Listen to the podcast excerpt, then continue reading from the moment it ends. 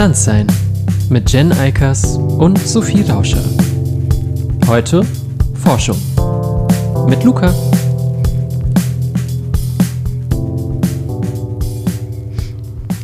Ja. Hallo. Hallo und herzlich willkommen zu einer neuen Folge Transsein, in der wir am besten nicht atmen. Hm. ähm, weil man das immer so krass hört. Zumindest bei einigen Personen hier im Raum. Ich atme nicht mehr, ist okay. Hi Luca. Hallo. Ähm, vielleicht willst du dich einfach mal selber kurz vorstellen ähm, und vielleicht auch ein paar Worte dazu sagen, warum du in unserer Folge zur Forschung bist. Hm. Gerne. Ähm, ja, danke, dass ihr mich eingeladen habt. Ich freue mich. Mm, genau, ich bin Luca und ähm, arbeite an der Uni. Deswegen habt ihr mich eingeladen, äh, denke ich. Ich bin wissenschaftliche Mitarbeiterin an der Goethe-Uni in Frankfurt und ähm, promoviere da in Soziologie zu Geschlechtstransitionen und was das eigentlich ist und wie die so zustande kommen. Mhm. Also was das für Leute bedeutet und wie so Grenzziehungen gemacht werden in Medizin und Recht und ganz mhm. verschiedenen Gebieten. Und wieso interessiert dich das? ähm, weil ich äh, das gar nicht so klar finde, was Transitionen eigentlich sind. Ähm, und das Gefühl habe, da passiert sehr viel bei diesem Moment, wo man das so unterscheidet. Also wann fängt eine Transition an? Also sowohl so für Leute persönlich, aber auch was passiert bei so Begutachtungsprozessen oder um was geht es da eigentlich? Also was, wie wird Trans geschaffen dadurch sozusagen? Mm, oder Leute, die sich fragen, bin ich trans genug? Also dass da irgendwie so ganz viel los ist bei dieser, genau, irgendwie Abgrenzung von Trans und Nicht-Trans. Mhm.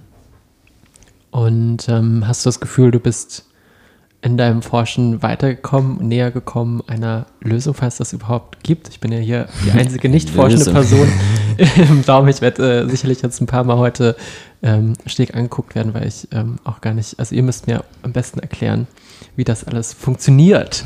Mhm. Äh, deswegen stelle ich jetzt einfach naive Fragen. Äh, genau, die Frage ist, ähm, ja, hast du das Gefühl, du, du bist darin irgendwie weitergekommen oder hast irgendeine Erkenntnis erlangt, die dir die Augen geöffnet hat? Ähm, ja, ich hoffe. Ich mache das jetzt schon seit vier Jahren. Es wäre schade, wenn nicht. mm, na doch, also dass es sich aus so sehr vielen verschiedenen ähm, Teilen zusammensetzt. Also ich gucke mir halt nicht nur an, was es für Leute persönlich bedeutet, sondern auch, wie das so zusammenspielt mit genau halt so medizinischen Regelungen oder was es so an Gesetzen gibt. Äh, und das ist halt alles schon so, also das, was Leute sich fragen, so bin ich wirklich trans und an was sie dann denken oder wie sie das irgendwie überprüfen, dass das schon irgendwie zusammenhängt mit dem, was es auch so in der Welt halt gibt an Vorstellungen von Trans bei Gesetzen und äh, bei Ärztinnen und so.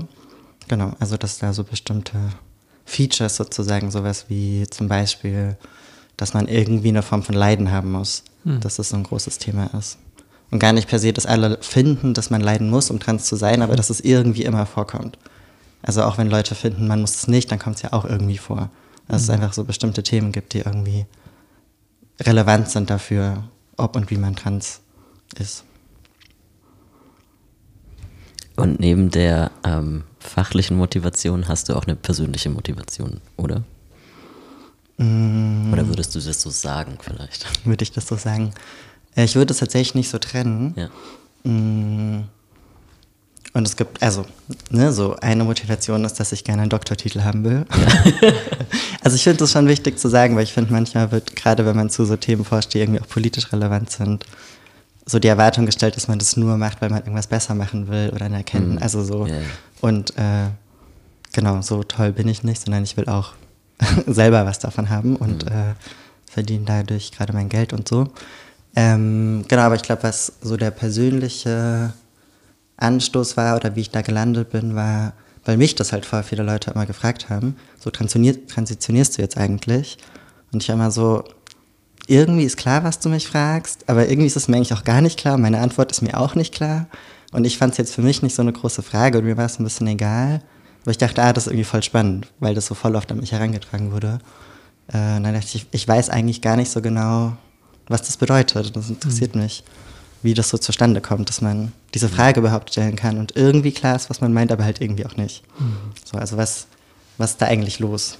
War, glaube ich, so meine mhm. persönliche Motivation, dass ich das so mehr verstehen wollte und schon auch dachte, ah, da passieren schon auch viele Sachen, die irgendwie einschränkend sind oder anstrengend sind und die vielleicht auch anders sein könnten. Also das, also ich fand es so ein bisschen anstrengend, aber ich glaube auch jetzt so durch die Leute, die ich interviewt habe und so, habe ich noch mehr so ein Verständnis dafür bekommen, dass das eigentlich für voll viele so ein hm. kritischer Punkt sein kann und dass man den vielleicht auch ein bisschen anders gestalten könnte. Hm. Das wäre vielleicht so die persönliche Antwort. Ja. Ich überlege gerade, wie ich zu meiner nächsten Frage komme. Ähm, äh, ja, die nächste Frage auf der Liste oder die wir uns vielleicht zusammen ausgedacht haben, war, wie ist es als Transperson über Transsein zu forschen? Ähm, was sind da deine Gedanken dazu? Ich habe da auch so einige Gedanken dazu, aber. Du bist ja gerade nicht gefragt. Genau. Mm. Na, ich würde sagen, es macht auf jeden Fall was. Mm. So am, als erstes denke ich an so, was es so mit meinem Gefühl macht, diese Arbeit zu machen oder mit meinem Gefühl dann so mhm. auf der Arbeit zu sein oder auf Konferenzen zu sein oder so. Und da habe ich so das Gefühl, dass es ganz schnell, also dass ich selten einfach nur so als forschende Person da sein kann mhm. und zu einem Thema arbeiten kann und dazu was vorstellen kann, sondern dass es immer irgendwie auch dann um mich geht und irgendwie persönlich wird. Auch wenn ich über mich gar nichts sage, weil ich auf einer soziologischen Konferenz irgendwas vorstelle. Mhm. Also dass es irgendwie fast unmöglich ist. Ja, das ist nicht ich und mit meinem Körper, wie ich dann da stehe und was Leute so über mich denken oder wie die mich lesen, dass das irgendwie auch thematisiert wird und dann in Fragen irgendwas zu mir kommt, obwohl es halt um mein Forschungsprojekt geht und gar nicht um mich. Also das finde ich irgendwie ja, sehr unangenehm und eher so, würde ich sagen, ist so sehr spezifisch oder also gibt es bestimmt auch in anderen Forschungsbereichen für Leute, die irgendwie selber so gelesen werden wie das, was sie beforschen quasi. Das ist, glaube ich, jetzt nicht spezifisch für Trans.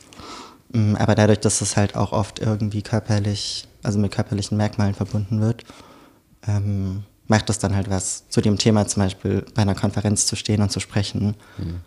und äh, auf eine bestimmte Art irgendwie angesprochen zu werden oder so. Ja. Also es macht dann, dass ich mich mal so sehr nackig fühle, obwohl ich gar nichts Persönliches über mich teile. Mhm. Ja. Und wie ist das für dich, Jen? Damit du auch was dazu sagen kannst. du bist heute voll gemein zu mir. äh, ich, ja, ich würde sagen, das ist eine ähnliche Erfahrung. Also bei mir kommt es darauf an, worüber ich spreche, aber ähm, meine Beispiele sind eigentlich immer irgendwelche Trans-Beispiele und manchmal mache ich auch sehr explizit Trans-Philosophie. Und da ist natürlich, da ist dann schon allen klar, ah ja, die Person ist trans, weil sonst würde die Person nicht darüber sprechen. Außer man ist eine Cis-Frau, dann ist das nochmal was anderes, weil da gibt es jetzt mittlerweile auch ein paar Leute, die dazu sprechen.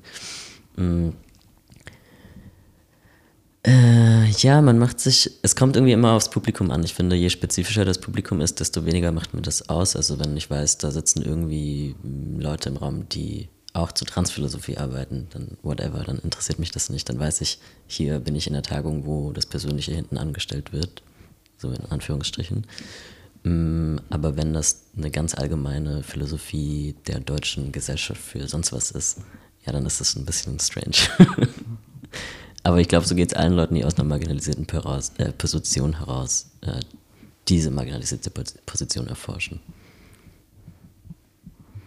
Denkt ihr, das geht den äh, CIS-Personen anders? Also, oder habt ihr euch schon mal die Frage gestellt, wie es den CIS-Personen geht, die das machen? Die auch zu Transforschen, mhm. meinst du? Ich glaube, es kommt sehr auf den Kontext an. Also mir sind auch so sehr widersprüchliche Sachen schon begegnet. Also dass Leute mir entweder unterstellen, dass es nicht so richtig Wissenschaft ist, was ich mache, weil mhm. ich das aus so einer persönlichen Motivation, also mir wurde schon gesagt, das ist ja jetzt so eine biografische Bewältigungsarbeit, die du machst. Oh äh, und ich, ich habe gerade Forschungsergebnisse vorgestellt. Biografische Bewältigung mache ich in meiner Therapie. Mhm. Aber genau auch andersrum, dass mir dann manchmal mehr Legitimation zugesprochen wird. Also ich glaube, es ist einfach auch ein spezifisches Verhältnis. Also, dass vielleicht dann CIS-Personen wie so mehr Objektivität zugesprochen wird in bestimmten Situationen, aber in anderen Situationen vielleicht auch in Frage gestellt wird, was die da eigentlich machen und warum. finde ich das wichtig, dass die SprecherInnen-Position dann immer klargestellt wird, weil ich kann, also ich kann mir irgendwie so diesen Reflex auf jeden Fall vorstellen, bei CIS-Personen zum Beispiel zu sagen, by the way, ich bin nicht trans und ich spreche darüber oder bei euch vielleicht ja auch, äh, ich bin irgendwie trans und äh, aus dieser Haltung, also genau, das ist einfach so die Frage, ob, ob das überhaupt ähm, deutlich gemacht werden sollte oder ob das so ein bisschen vielleicht auch besser ist, wenn es gar nicht so klar ist. Also ich verweigere, verweigere mich dem gerne mhm. so ein bisschen und sage einfach nichts dazu. Oder wenn ich so Artikel schreibe, dann kommt es schon irgendwann vor, weil ich es relevant finde, zu benennen, wie ich zu bestimmten Sachen gekommen bin oder wie ich Zugang zu bestimmten Räumen hatte. Aber es kommt halt dann vor, wenn ich es relevant finde und nicht so per se als Statement. Mhm. Aber das hängt für mich tatsächlich sehr viel damit zusammen, dass ich halt die Kategorien nicht so klar finde. Es ist ja auch mein Forschungsthema. Und äh, also wenn ich dann zum Beispiel sage, ich bin trans und jetzt forsche ich dazu, dann denken ja Leute oft zum Beispiel, ah, das heißt, ich bin irgendwie den Leuten näher, ich verstehe mehr, was die sagen oder die sind irgendwie sicherer mit mir, wenn ich ein Interview führe und ich stelle keine komischen Fragen. Aber ich, also versuche keine komischen Fragen zu stellen, aber ich weiß ja gar nicht, ob das stimmt und ich habe ja auch nur bestimmte Erfahrungen. Also es gibt ja unglaublich viele Lebensrealitäten von Transleuten, von denen ich gar keine Ahnung habe. Und dann wird das so, also dann wird so getan, als hätte ich per se deswegen irgendwie eine besonders große Sensibilität für alles, ähm, was ich einfach falsch finde, weil habe ich nicht, sondern ja auch irgendwie nur eine ganz bestimmte Erfahrung, ein ganz bestimmtes Leben, in dem ganz viel nicht vorkam, was bei anderen Transleuten vorkommt. Und ein bisschen ähnlich finde ich es bei CIS-Personen. Also ich bin immer so, was, was willst du mir eigentlich gerade damit sagen? Also warum, äh, was machst du damit transparent? Und ich weiß nicht, ich finde, das manifestiert so diese Grenze zwischen Trans und Cis, die ich einfach nicht so in der Realität, finde ich, existiert die eigentlich einfach gar nicht so. Es gibt ja auch Leute, die forschen und dann während ihrer Forschung zum Beispiel anfangen zu transitionieren. Nein. Äh, und so, also ich finde es so ein bisschen, genau. Ich finde, ja, wobei ich, also ich bin auch dagegen, mich da so grundsätzlich zu positionieren oder das so zu so, so zu so einer Art Zwang zu machen, zu sagen, ihr müsst euch alle positionieren, weil das outet ja auch oder zwingt ja auch Leute zu, einem Art, zu einer Art Outing, die das gar nicht wollen. Ähm, das ist, ich halte es auch für per se nicht sinnvoll. Ähm, ich habe das aber auch schon gemacht, wenn es sinnvoll hat, also wenn es irgendwie eine Relevanz hat. wenn man aus einem bestimmten Standpunkt heraus argumentiert oder wenn man sagt, ich war in anderer Position zu den Leuten, die ich interviewt habe. Und da gab es einfach eine andere Form von Beziehung. Und ja, vielleicht ist das philosophiespezifisch, aber ich finde, man merkt schon teilweise, von wem die Forschung gemacht wurde oder von wem das Paper geschrieben wurde äh, oder aus welcher Position heraus das Paper geschrieben wurde. Da muss jemand gar nicht unbedingt sagen, ich bin cis oder trans, wenn man das einfach merkt. Ähm, es gibt da auch irgendwie, glaube ich, Leute, die so dazwischen stehen, vielleicht spricht es ja, äh, sagt es ja auch was über deren ähm, Person aus oder Identität aus, aber meistens ist das relativ eindeutig in dem Paper selbst, ohne dass die Person explizit sagen muss, ich bin heterosexuell und cis und hm. keine Ahnung, oder? Ja, also das finde ich schon auch oft, dass es schon irgendwie auch was macht und durchkommt. Aber mir kommt das so ein bisschen zu eindeutig vor. Also es gibt ja auch unglaublich viele Transpersonen, die Einstellungen haben zu Geschlecht, die ich nicht mhm. teile. Ja, was ja. total logisch ist, weil, äh, also warum sollten da irgendwie alle eine Meinung haben? Und dann, ja, suggeriert es so, äh, wenn man jetzt sagt, ich bin trans und ich forsche dazu, dann macht man das auf eine bestimmte Art und die soll vermeintlich besser sein. Aber ich finde, ähm, genau, man kann genauso mhm. gut als Transperson zu Trans-Themen forschen und ganz andere Sachen interessant oder wichtig finden als ich oder zu ganz anderen Schlüssen kommen, die ich vielleicht problematisch finde. Das mm, ist nicht per se aus meiner Sicht dann besser. Oder vielleicht komme ich zu Schlüssen, die andere Leute problematisch finden. Mhm. Also, genau. Ich glaube, deswegen ich, also verweigere ich mich dem so ein bisschen, weil ich habe das Gefühl, egal ob es dann was Gutes oder was Schlechtes macht für mich in dem Raum, ist, das wird dem eigentlich nie so ganz gerecht. Ja.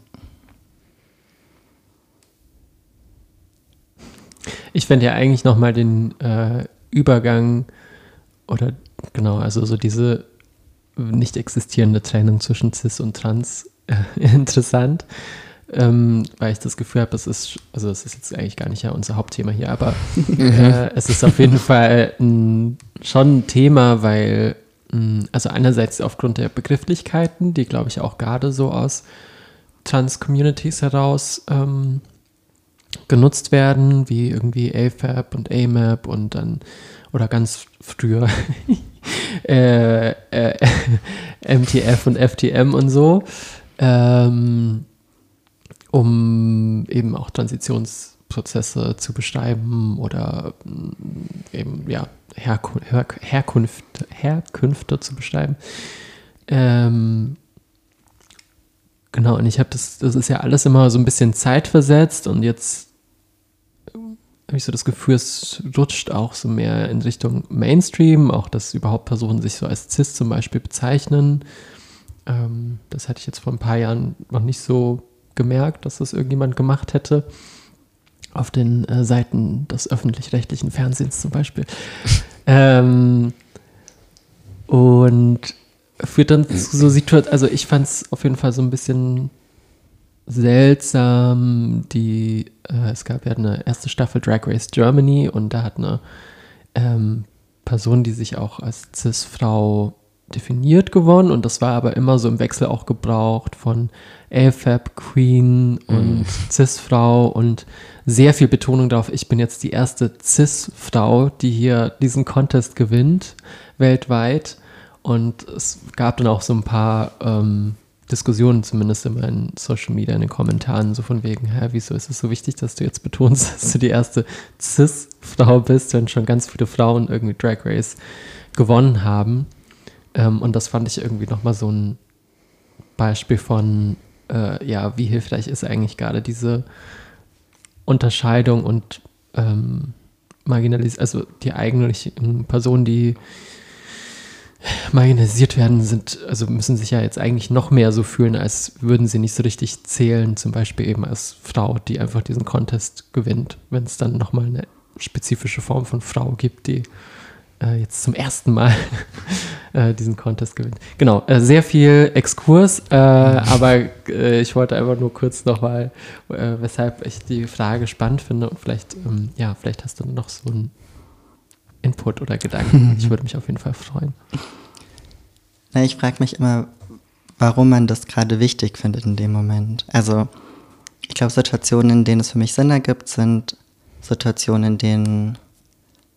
Also, weil, oder ich frage mich, um was geht es eigentlich dabei? Und für mich, also ich benutze dann Trans als Label zum Beispiel, um Leute zu finden, die vielleicht doch irgendwie ähnliche Erfahrungen haben, um mich dann über die Erfahrungen zu verbinden, weil das äh, ja irgendwie einen Unterschied macht und schön ist, mit Menschen auch Erfahrungen zu teilen und sich nicht so alleine zu fühlen zum Beispiel. Mm, und ich glaube, dass meine Erfahrungen im Leben anders sind als die Erfahrungen von vielen Leuten, die sich dann als cis vielleicht selber bezeichnen auch wollen oder bezeichnet werden. Mm, aber vielleicht halt auch nicht so. Also vielleicht sind meine Erfahrungen näher an denen mancher Leute, die dann cis genannt werden, als an manchen Leuten, die ganz, ganz andere Transitionswege zu ganz anderen Zeitpunkten in ihrem Leben hatten. Mhm. Also das ist so, äh, ja, dass ich mich immer frage, was meint man eigentlich gerade damit? Und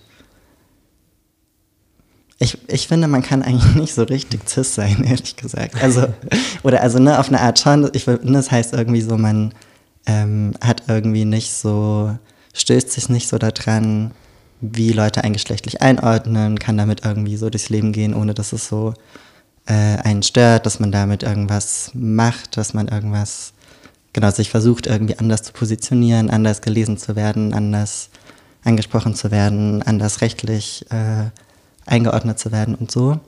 Mm, aber es ist ja trotzdem erstmal irgendwas, was von außen kommt. Also es ist ja nicht, äh, also es geht ja darum, wie gut passt das sozusagen, was an mich herangetragen wird. Und keine Ahnung, also die meisten Leute werden an irgendeinem Punkt in ihrem Leben an ihrem Körper irgendwas nicht mögen oder das, was äh, sie sein sollen als Frau, als Cis-Frau irgendwie als einengend empfinden oder so. Also ich finde es nicht so eine ganz klare, klare Sache, was das dann eigentlich sein soll und so eine hundertprozentige Identifikation mit was, was von außen kommt oder so ein System ist halt oder mit irgendeiner staatlichen Kategorie, äh, die im Pass eingetragen ist, die das finde ich irgendwie nicht so plausibel.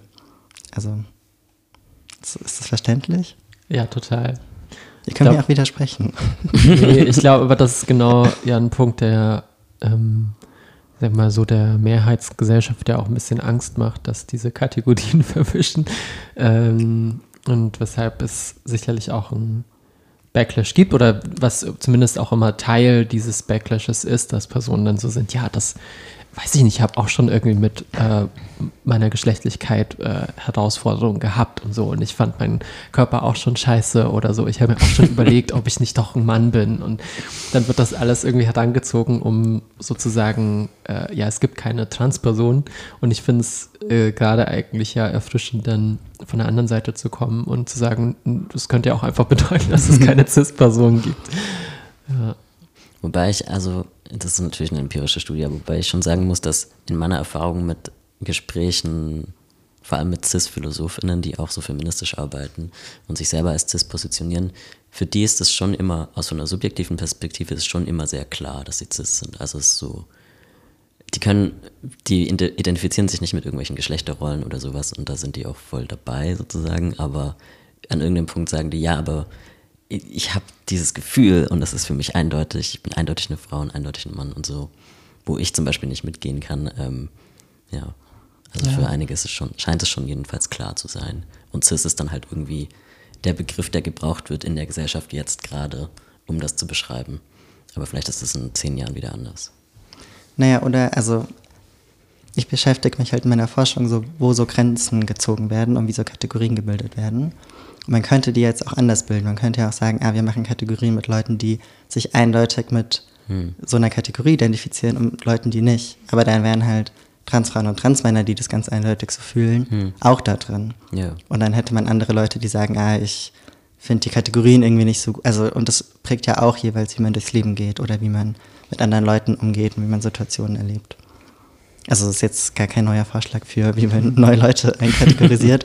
Aber das meine ich mit solch uns spannend zu überlegen, um was geht es eigentlich und warum finden wir das gerade relevant zu benennen und darüber Gruppen zu bilden. Also macht es das, was wir machen wollen eigentlich und erreichen wir damit mhm. die Art von Gemeinschaften oder ja, Positionierung von wer dann was sagen darf, die wir eigentlich damit erreichen wollen. Ja. So, der Exkurs ist jetzt zu Ende, Sophie. wir müssen jetzt weitergehen im Protokoll. Ähm, ich glaube, wir haben, wir haben vielleicht eine Frage übersprungen, oder? Wir haben die Frage übersprungen, wie ist es als Transperson in der Akademie so allgemein? Mhm. Hast du da mhm. sonst noch irgendwelche Erfahrungen dazu, abgesehen von den Erfahrungen, die du zu Konferenzen geteilt hast? Mhm.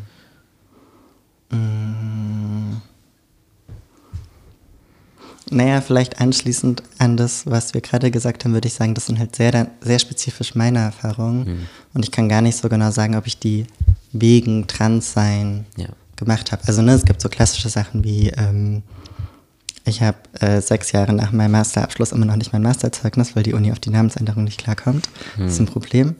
Ähm, aber hat, also ich habe jetzt trotzdem eine Stelle bekommen für viel. Also ist so, äh, genau, und hängt dann zusammen mit ganz vielen anderen Privilegien, die ich habe von, wie ich gelernt habe, mich auszudrücken oder dass ich weiß bin und deswegen mich Leute auch ernst nehmen oder ne, ich bestimmte Bildungsabschlüsse gemacht habe, machen konnte und so. Und genau, ich kann gar nicht so genau zurückführen, wie das auf Transsein, ähm, wie das damit irgendwie zusammenhängt. Hm. Weil ich ja irgendwie nur so einmal als ich mit meinem Körper da bin und die Leute dann darauf reagieren und da mit mir so umgehen. Hm. Also, also, ich habe das Gefühl, ja. so Wissenschaft ist einfach so ein Raum, da gibt es ganz viele Regeln, von wie man auftreten soll, hm. wie man reden soll. Und davon erfülle ich halt manche auch einfach ganz gut. Äh, und bin dann so nerdig, wie man da irgendwie sein soll. Und dann weiß ich gar nicht genau, also auf was Leute genau reagieren oder wie, wie bestimmte Behandlungen oder so zustande kommen. Ja. Wobei ich glaube, mm, also ja, ich kann das auch nicht genau zurückverfolgen, aber ich glaube, je mehr von den Boxes man so tickt, die nicht dem klassischen Akademiker entsprechen, ähm, desto politisierter wird man, obwohl man vielleicht auch gar nicht dazu arbeitet oder obwohl man gar nicht selber politisch unterwegs ist. Ich glaube, man wird so zwangspolitisiert sozusagen, weil man irgendwie so einen Fremdkörper darstellt, ob man das will oder nicht. Und ich glaube, das ist ich glaube, ganz viel ist nicht einsichtig und ich glaube, manchmal sind auch marginalisierte Personen zu schnell zu sagen, ah, das war jetzt wegen Transsein oder wegen was auch immer. Ich glaube, ganz oft spielt das wirklich keine Rolle. Gleichzeitig nehme ich schon wahr, dass man immer so als Fremdkörper wahrgenommen wird. Also wieder je nach Kontext, ja, wenn ich mich bei einer, keine Ahnung, trans, nicht-binären ProfessorInnen bewerbe auf eine Stelle, dann ist das vielleicht, dann spielt das überhaupt keine Rolle, dann spielen andere Sachen eine Rolle und das nicht. Ähm, aber wenn ich mich bei in, einem, in der Faculty bewerbe, wo vier weiße Cis-Männer sind, dann ist das vielleicht schon was anderes. Oder dann wird man schon als eine, ein anderer Körper jedenfalls wahrgenommen als diese Leute halt. Voll. Ja. Also ich würde sagen, es gibt auf jeden Fall Räume, in denen ich mich wohler fühle oder ja. Mehr reinpassend irgendwie. Und das hat auf jeden Fall was mit Geschlecht zu tun. Oder wo es irgendwie selbstverständlicher ist, dass man Toiletten umwidmen darf oder so als äh, mhm. an deutschen Unis was äh, irgendwie ein riesiger Act war in Frankfurt zum Beispiel. Mm, aber also ich glaube, dadurch, dass ich ja einfach auch immer zu dem Thema arbeite und mit dem Thema auftrete, kann ich es nicht so gut trennen. Mhm. Ich glaube, es wäre nochmal ganz anders, wenn ich zu was ganz anderem arbeiten würde, weil, und das kenne ich von vielen anderen Leuten, so Geschichten, dass es dann halt oft passiert, dass, oder also es ist mir auch schon passiert, dass Leute meinten, oh, du musst unbedingt irgendwie diese andere ja, ja. ForscherIn kennenlernen. Ja, ähm, Genau, ich stelle euch mal vor und dann wurden wir irgendwann so einander vorgestellt und haben festgestellt, wir forschen überhaupt nicht zu irgendwas ähnlichem, also so gar nicht. Und wir haben beide ein bisschen gebraucht, um zu checken, dass wir einander vorgestellt wurden, weil wir beide trans gelesen werden. Hm. und wir dadurch irgendwie irgendwas gemeinsam haben sollten. Also es gibt es ja auch in Bereichen außerhalb der Forschung. Aber, oder dass sich Leute kennen sollen, nur weil die irgendwie auch trans sind, aber irgendwie in. Was manchmal ja auch der Fall ist. Genau, voll, äh, dankenswerterweise, oder genau. Aber so, genau, die arbeiten dann zu Gesteinen in der Geografie. Also, ja, keine Ahnung, können wir gerne mal drüber quatschen, aber ähm, genau, also ich glaube, wenn ich quasi nicht eh schon dazu arbeiten würde, dann würde es vielleicht nochmal anders auftauchen oder ich würde nochmal an anderen Punkten merken, wo wegen hm. so gelesen werden oder trans sein irgendwie bestimmte Leute so per se denken, dass ich irgendwie dazu arbeite. Ich, ähm, ich denke eben, dass es zumindest immer ein Stück weit ja auch an Personen, wie drückt man es am besten aus, vielleicht so eine Art politische Erwartung gibt. Also Erwartung an die Werte und die Haltung von der Person aufgrund ihrer Identität.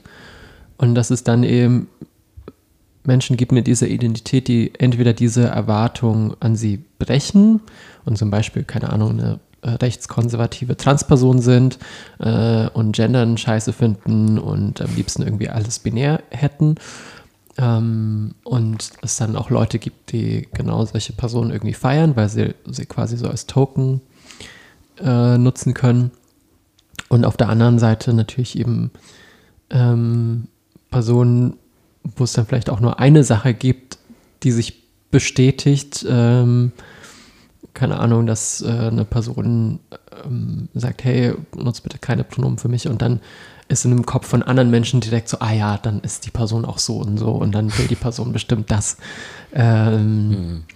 Und ich glaube, das ist auf jeden Fall auch eine spezifische Herausforderung von ähm, marginalisierten Personen, dass ihre Perspektive sehr schnell als ja, vereinheitlichter ist, was, was du ja eigentlich auch schon beschrieben hast mit den Forschungsinhalten, dass dann gedacht wird, vielleicht ja, ähm, also diese Legitimation ähm, auch zu sprechen als Transperson über Transition gleichzeitig irgendwie auch was sein kann, ähm, was eigentlich noch viel mehr Dimensionen enthält und was eben nicht die eine Transstimme jetzt ist, sondern ähm, auch aus einer bestimmten Haltung herauskommt.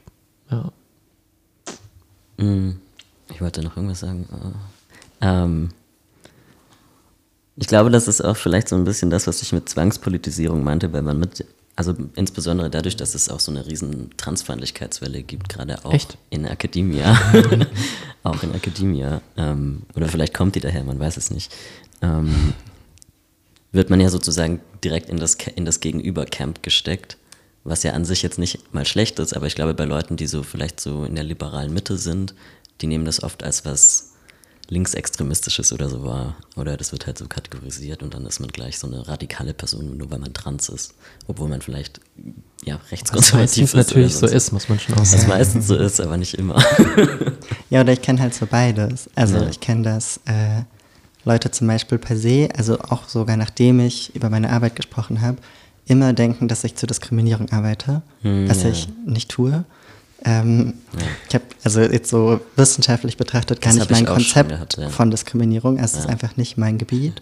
Aber quasi das Einzige, was ich machen kann als Transperson zu Trans-Themen zu forschen, heißt, ich will aus irgendwie so einer Opferhaltung sozusagen irgendwas besser machen und mich mit Diskriminierung beschäftigen und dann irgendwie allen helfen oder irgendwas gerade rücken oder so. Und ich so, nee, ich will, also ich habe schon ein politisches Verständnis von der Art, wie ich Wissenschaft mache, aber ich finde, ich sollte auch so einen Raum haben, wo ich auch einfach mir mal so Gedanken über irgendwas mache oder sogar halt irgendwas kritisiere, was nicht auf direkten Weg vielleicht das Leben aller Transleute besser macht, aber irgendwas, was ja ich vielleicht irgendwie eine relevante Intervention finde, gerade in dem, wie Trans verstanden wird oder so.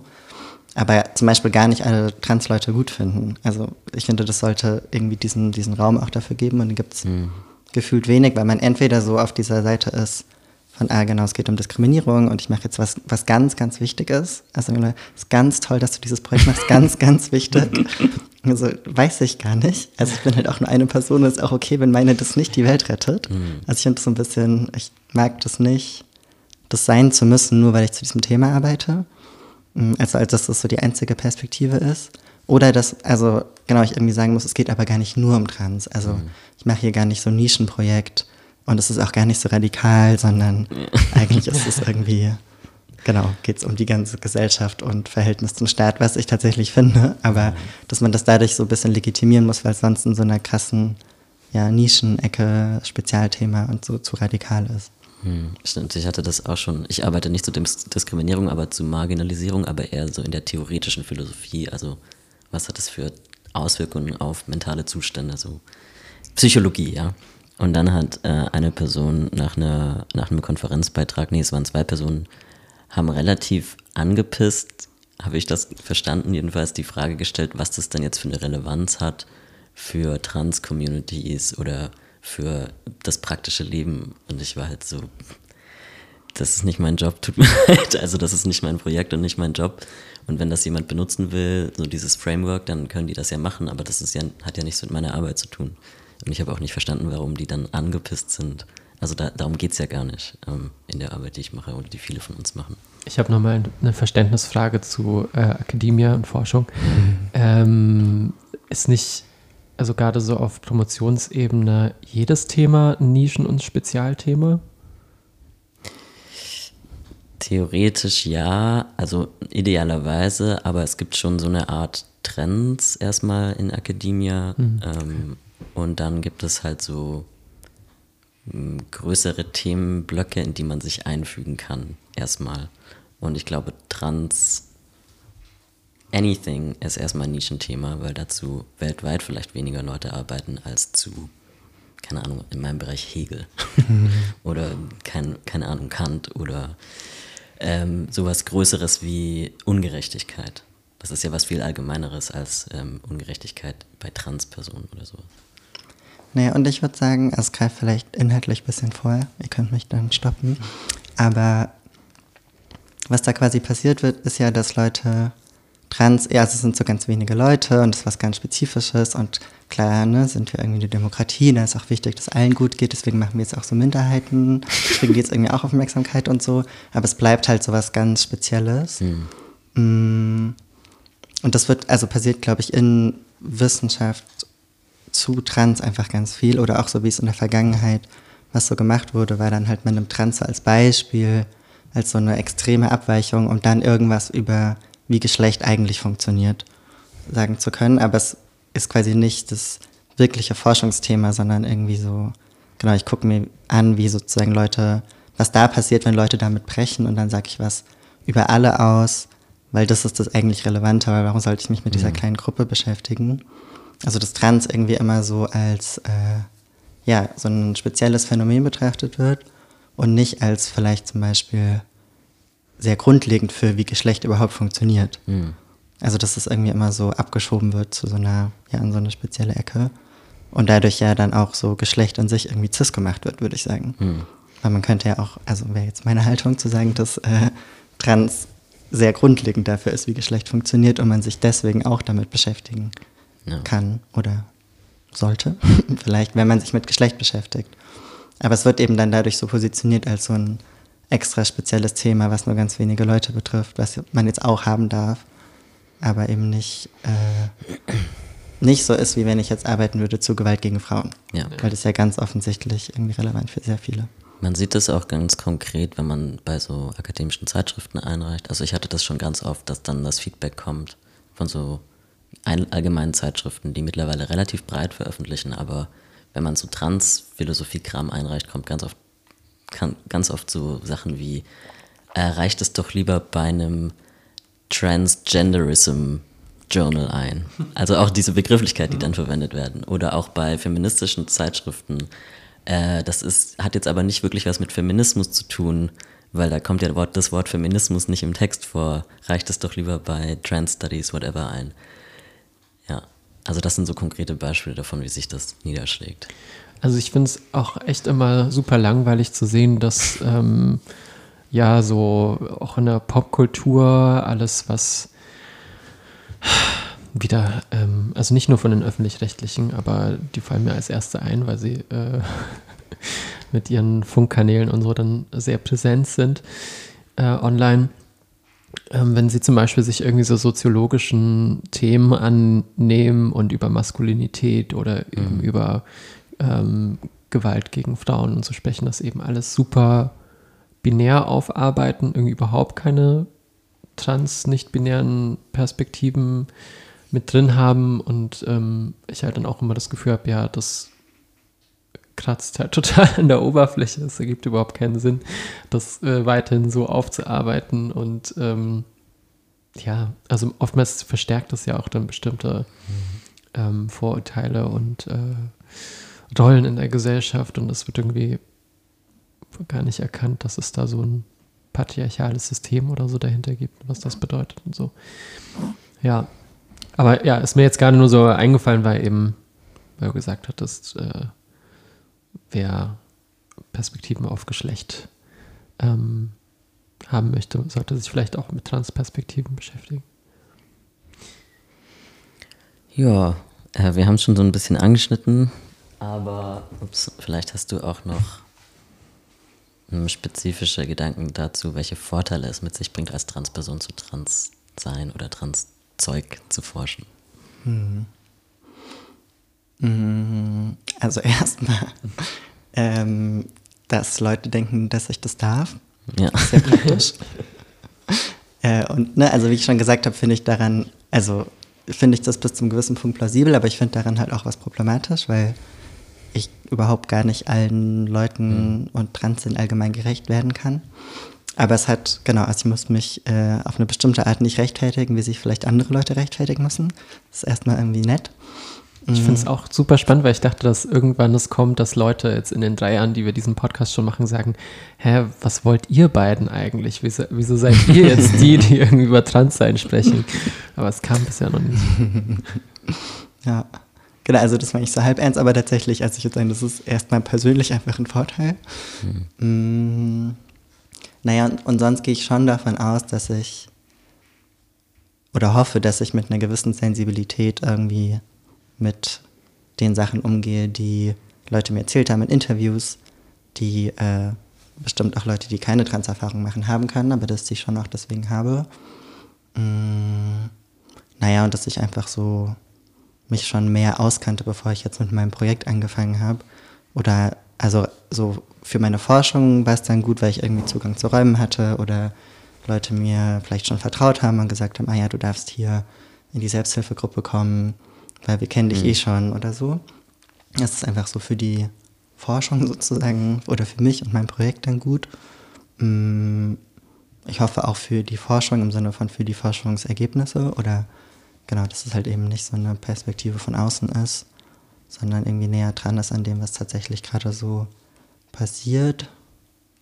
Und sonst, da weiß ich gar nicht, ob ich jetzt sagen würde, dass das irgendwie ein Vorteil ist oder ich finde es schwer zu sagen, ob es gut oder schlecht ist, aber ich denke, dass ich irgendwie zu anderen, dass ich andere Sachen spannend finde, als ich die spannend fände, wenn ich nicht selber Transerfahrung hätte. Mhm.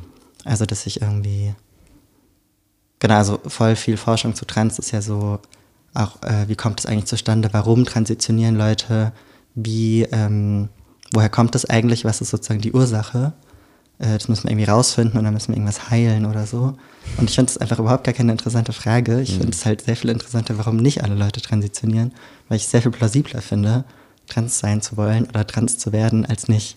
Also und das würde ich, und das teilen ja auch nicht alle Trans-Leute oder passt ja auch nicht zu allem, wie Leute Geschlecht und Trans verstehen, aber das wäre so, also ich komme dann so zu ganz anderen Punkten oder mir fallen ganz andere Sachen auf in meinem Datenmaterial, weil ich irgendwie schon so ein bisschen, hm. Ja, vielleicht einen anderen Blick habe durch meine eigenen Erfahrungen. Ja, wir haben auf jeden Fall jetzt noch so eine äh, wissenschaftstheoretische Frage drin. Ähm, nämlich was überhaupt als Wissen gilt, als äh, objektifizierbar und ähm, als Wissenschaft und wer das hat oder wer kann Wissen über Transsein produzieren und wer was nicht. Also ich glaube, dahinter steckt eben auch so ein bisschen die Frage, hm, also ich glaube, es sind mehrere Fragen. Das eine ist eben äh, zum Beispiel, ist es gut, wenn CIS-Personen genauso über Transsein forschen. Ich glaube, das kam auch schon ein bisschen jetzt rüber, wie die Haltung hier im Raum ist. Ähm, und das andere ist ja, dass es Transpersonen dann eben vielleicht ja auch abgesprochen wird, überhaupt wissenschaftlich arbeiten oder marginalisierten Personen an sich wissenschaftlich arbeiten zu können über Dinge, die sie selber ein Stück weit zumindest betreffen. Hm sehr viele Gedanken ähm, ich dachte gerade, vielleicht würde ich schon auch noch mal ein bisschen zurücknehmen, was ich davor gesagt habe. Also, weil dieser Gedanke mit, äh, Leute sollen schon primär, oder es ist wichtig, dass Leute, die selber diese Erfahrungen machen, zu diesen Themen dann forschen, der kommt ja daher, oder das wurde dann jetzt so in den letzten, weiß ich nicht, vielleicht 30 Jahren, aber quasi immer, immer stärker gemacht. Bis heute, ähm, dass sonst voll oft Leute halt, also andere Leute, die die Erfahrungen nicht machen, sehr objektifizierend, also sehr so von oben und wir beforschen jetzt irgendwie so die anderen, die irgendwie so ein bisschen komisch und krank sind und äh, gucken, genau, wie die eigentlich krank sind und wie wir die irgendwie heilen können oder so. Und das ist ja entstanden dadurch, dass Leute eben nicht, also die Leute selber, Transpersonen dann nicht als Quelle von Wissen verstanden wurden. Also das, was Leute über sich gesagt haben, halt eben nicht für bare Münze genommen wurde, sondern äh, andere WissenschaftlerInnen dann dachten, sie wissen es irgendwie besser und sie können irgendwie genau jetzt irgendwelche Modelle dazu erstellen, wie Transsein funktioniert und welche Symptome das hat, äh, was dann beeinflusst hat, was alles im transsexuellen Gesetz steht und so Sachen. Also gerade weil eben Leuten nicht geglaubt wurde, dass das, was sie über sich sagen, stimmt. Also daher kommt ja erstmal überhaupt so dieser, dieser Move jetzt, also zumindest bei Trans Studies, äh, dass Leute ihr eigenes Wissen und das, also genau, irgendwie eine Rolle spielt, wer dazu forscht und dass Trans-Leute irgendwie zu so Themen forschen sollten. Mhm. Genau, deswegen finde ich vielleicht, also genau, muss ich vielleicht ein bisschen einschränken, was ich davor, oder ich finde, es kommt sehr darauf an, wie geschichtlich man das anguckt, weil ich würde halt sagen, für jetzt äh, finde ich es einfach erstmal nicht so eine relevante Frage, ob eine Person jetzt trans oder cis ist, sondern eher, wie sie sich zur Wissenschaft verhält und wie sehr sie zum Beispiel findet, dass das, was Leute über sich sagen, stimmt. Also eher so, wie man, ja, wie man so Wissensproduktion überhaupt versteht und wie man Macht und Wissenschaft miteinander in Verbindung bringt und so und was so das, die Haltung dazu ist und so. als finde ich relevanter erstmal, als ob eine Person sich als trans identifiziert oder nicht. Aber so geschichtlich betrachtet würde ich schon sagen, dass viel von der Gewalt, die durch Wissenschaft an Transpersonen verübt wurde und ja auch immer noch wird, also weil es sich ja so fortschreibt in Gesetzen, die es gibt und medizinischen Leitlinien und so Begutachtungsprozessen und so, dass das halt daher kommt, dass es so von oben beforscht wurde, obwohl man Leuten halt auch hätte zuhören können und die da auch schon gesagt hätten, wir sind gar nicht crazy und brauchen gar nicht äh, zwei Jahre Begutachtung und einen Alltagstest, sondern wir sind uns genauso sicher mit unseren Entscheidungen wie, keine Ahnung, andere Leute mit anderen Entscheidungen auch. Ja.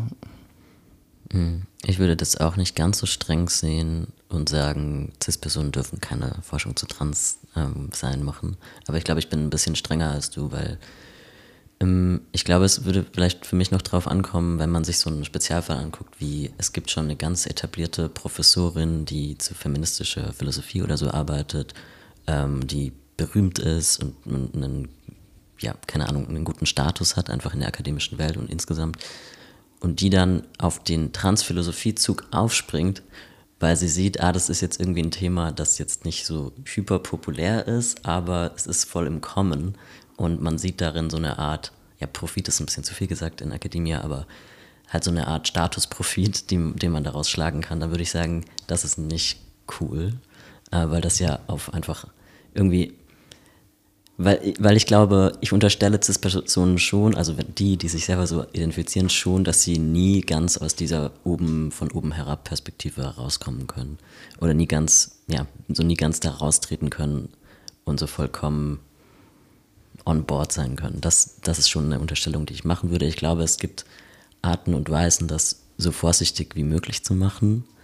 Ähm, ich glaube, ich halte es so für sinnvoll, über Geschlecht insgesamt zu forschen, über Cis-Sein zu forschen oder vielleicht über Cis-Sein im, in Abgrenzung zu Trans-Sein. Wenn das von Cis-Personen ausgeht, dann habe ich überhaupt kein Problem damit. Aber wenn es rein um Trans, whatever geht, da bin ich schon sehr vorsichtig. Also insbesondere, wenn ich, wenn das eine etablierte Person ist oder eine Person, bei der man denkt, da muss irgendeine Form von Profit im weitesten Sinne dahinter stecken.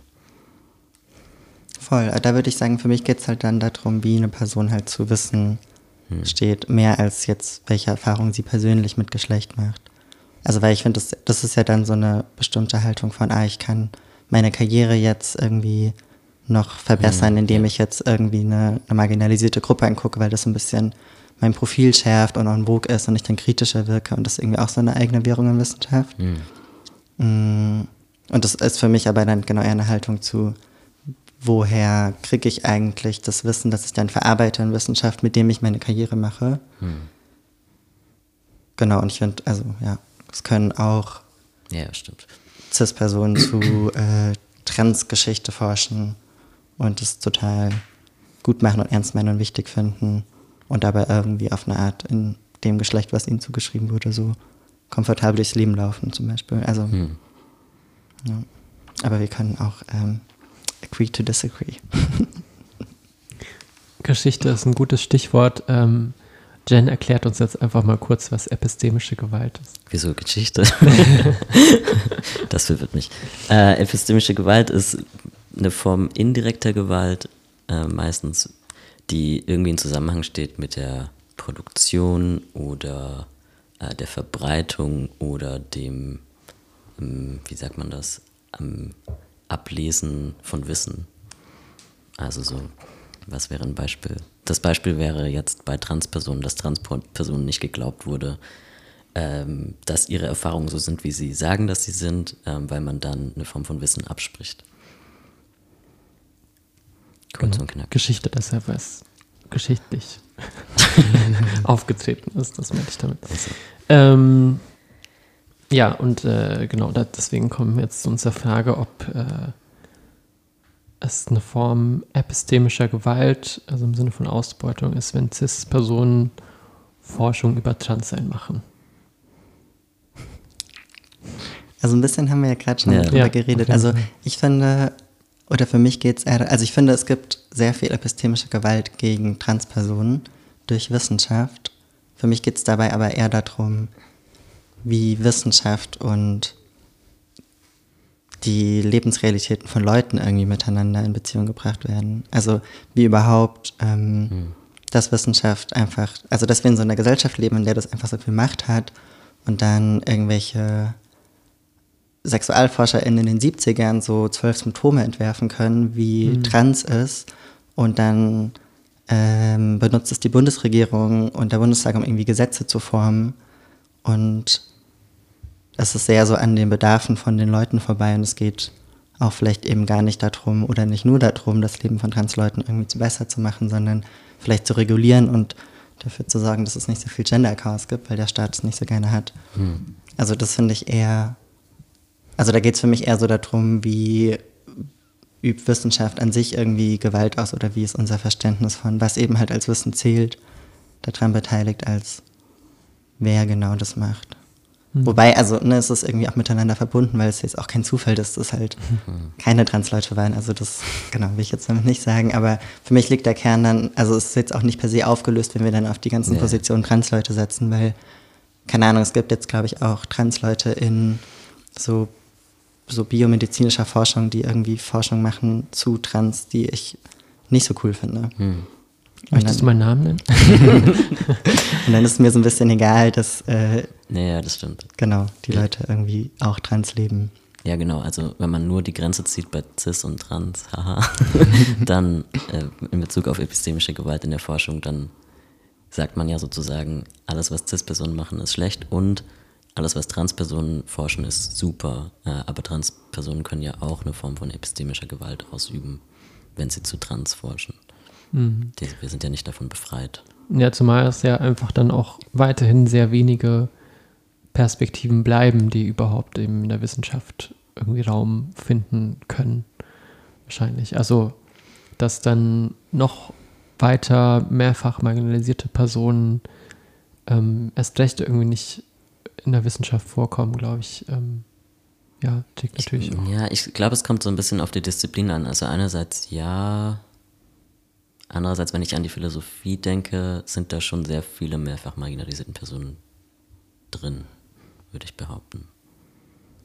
Aber ich finde, also das, was du gerade gesagt hast, Sophie, hat ja voll viel damit zu tun, was man halt als echtes Wissen versteht. Mhm. Also weil, sagen würde so, ähm, keine Ahnung, auch dieser Zwölf-Symptome-Katalog aus den 70ern wurde ja schon auch basierend auf Gesprächen mit Transpersonen gemacht, aber halt, also die Rollen waren halt quasi klar verteilt. Also jetzt ist man da eben als kranke Person, als Patientin, die mhm. äh, Hilfe und Heilung braucht aber eigentlich, also ich würde sagen, es waren jetzt, äh, oder es waren sehr äh, furchtbare und problematische Symptome, aber es hat basiert auf Wissen, was eigentlich produziert wurde von Transpersonen, aber die Rollenverteilung war halt nicht, wir ähm, schätzen jetzt dieses Wissen wert und laden die Person als Expertin ein, mhm. sondern wir haben dann die richtigen Expertinnen, die dann aus diesem Wissen richtiges Wissen machen, das wir wirklich anerkennen. Also und ich würde schon sagen, dass das irgendwie mit hergestellt hat, dass es dann wenige Transpersonen in Wissenschaft gibt wo das länger gedauert hat, dass es also sich sowas wie Trans Studies formiert hat, wo Leute dann auch zumindest ein bisschen Anerkennung bekommen haben dafür, dass sie sagen, hey, irgendwie wird ist dieses Wissen, was es dazu gibt, entspricht dem nicht und wir haben auch eigentlich Wissen und mhm. fangen jetzt an, quasi in diesem System Wissen zu produzieren, was dann auch anerkannt wird, weil wir ein bisschen diesen Regeln folgen von, was echtes Wissen ist. Mhm. Gleichzeitig sind wir jetzt, glaube ich, an einem Punkt, wo Trans Studies dann oft als die eine Wissenschaft gesehen wird, in der Transpersonen unterkommen können. Weil in den anderen Disziplinen gibt es dafür keinen Platz. Ja, oder zumindest ja, in so in der, in der dominanten Version, glaube ich. Haben wir noch eine Frage? Wir haben noch eine Frage. Ich glaube, wir haben uns nicht auch, auch nicht so ganz an das Protokoll gehalten, aber es ist ja auch egal. Ähm, aber vielleicht wäre noch interessant, ich glaube, wir haben es so ein bisschen angeschnitten, aber vielleicht wäre noch interessant, über die Frage zu sprechen. Frage zu sprechen, welche Konzepte zu Transsein entstehen oder bestehen dadurch jeweils, also aus welcher Position heraus man spricht, mit welcher Herangehensweise an Wissen heran, heraus man spricht und wie wird Forschung dadurch beeinflusst? Hm. Hm. Naja, also ich würde sagen, ich habe das Gefühl, ich wiederhole mich. Ne? Also ich würde sagen, es geht nicht primär darum, aus welcher Position heraus man das macht. Also ich glaube, es liegt nicht nur daran, oder das ist sozusagen nicht der Quell allen Übels, mhm. aber es ist schon irgendwie auch damit verbunden, wie man sich halt dem, wie und warum man sich dem Thema widmet. Also ich glaube, so äh, ziemlich viel Forschung zu Trans in den letzten 50 Jahren war entweder, weil man so Freaks angucken kann, um irgendwie so die Regeln des Normalen zu verstehen und überhaupt gar nicht, also dass sich Leute selber so sehr in dem, ich bin, mein Geschlecht ist irgendwie normal und das alles irgendwie gesund und gut und irgendwie habe ich jetzt hier dieses super spannende Phänomen von dieser total weirden Person oder mal hier so eine Case Study und dann irgendwie, genau, veröffentliche ich das und alle meine anderen männlichen Medizinerkollegen finden es auch voll spannend und haben wir so voll den riesigen Diskurs äh, und experimentieren irgendwie an diesen Leuten und Körpern rum. Einfach nur aus so einem äh, Erkenntnisinteresse oder äh, irgendwelchen eigenen Gefühlen zu Geschlecht, die aber überhaupt gar nicht so transparent gemacht werden in dem Prozess. Mm, oder dass halt Leute so sagen, wir wollen irgendwie helfen und man muss irgendwie diesen armen Menschen, die so sehr leiden, äh, genau, irgendwie helfen und deswegen müssen wir uns damit beschäftigen, aber damit halt eigentlich voll viel produzieren, unter dem die Leute leiden. Also ich weiß nicht, jetzt ein bisschen detailliert, aber Teil von diesen zwölf Symptomen, zum Beispiel in den 70ern, war halt, dass Transpersonen irgendwie so sehr unempathisch sind und kalt und äh, sehr schnell in psychische Krisen geraten und einen Zusammenbruch kriegen, wenn äh, sie den Eindruck haben, dass ihr Transitionswunsch nicht anerkannt wird in einem therapeutischen Gespräch. Und das kann man halt jetzt entweder sozusagen als so genuine Qualität von Transpersonen, so ne, psychisch total instabil und irgendwie auch gleichzeitig total kalt und unempathisch äh, und beziehungsunfähig, genau, das kam auch noch vor. ähm, oder man könnte es halt auch anders angucken und sagen, naja, inwiefern produziert das System, also dass die Leute irgendwie nicht machen dürfen, was sie machen wollen und alle anderen irgendwie alles immer besser wissen und sie einfach ihr Leben nicht so gestalten können, wie sie es gerne möchten. Vielleicht produziert das ja auch irgendwie, dass man dann einen Ausraster kriegt, wenn man äh, schon wieder behandelt wird, als äh, wüsste man nicht, was man, was man möchte oder als wäre das, was man möchte, irgendwie so total, total abgedreht. Also ich glaube, das passiert halt ja nur, wenn man dazu forscht und es selber gar nicht nachvollziehen kann und vielleicht auch erstmal nicht nachvollziehen will. Ja. Cool. Toll. ja, ich würde ähm, fast sagen, dann ähm, danken wir für das Gespräch. Ja. Wir haben fast eine Stunde miteinander gesprochen und äh, du hast uns sehr viele spannende Einblicke gegeben. Ähm, ja, und ich freue mich auf jeden Fall, bald äh, hoffentlich die nächste Folge aufzunehmen mit Jen. Mhm. Wir werden sehen. Ähm, gebt uns gerne, gebt uns gerne, das ist plural, imperativ, ähm, gebt uns gerne Feedback ähm, und jo, bis bald. Vielen Dank, Luca. Danke. Das war Transsein mit Jen Eikers und Sophie Rauscher. Zu Gast Luca. Ihr könnt uns natürlich wie immer auf Instagram folgen, um mehr Infos zu bekommen, at trans-sein.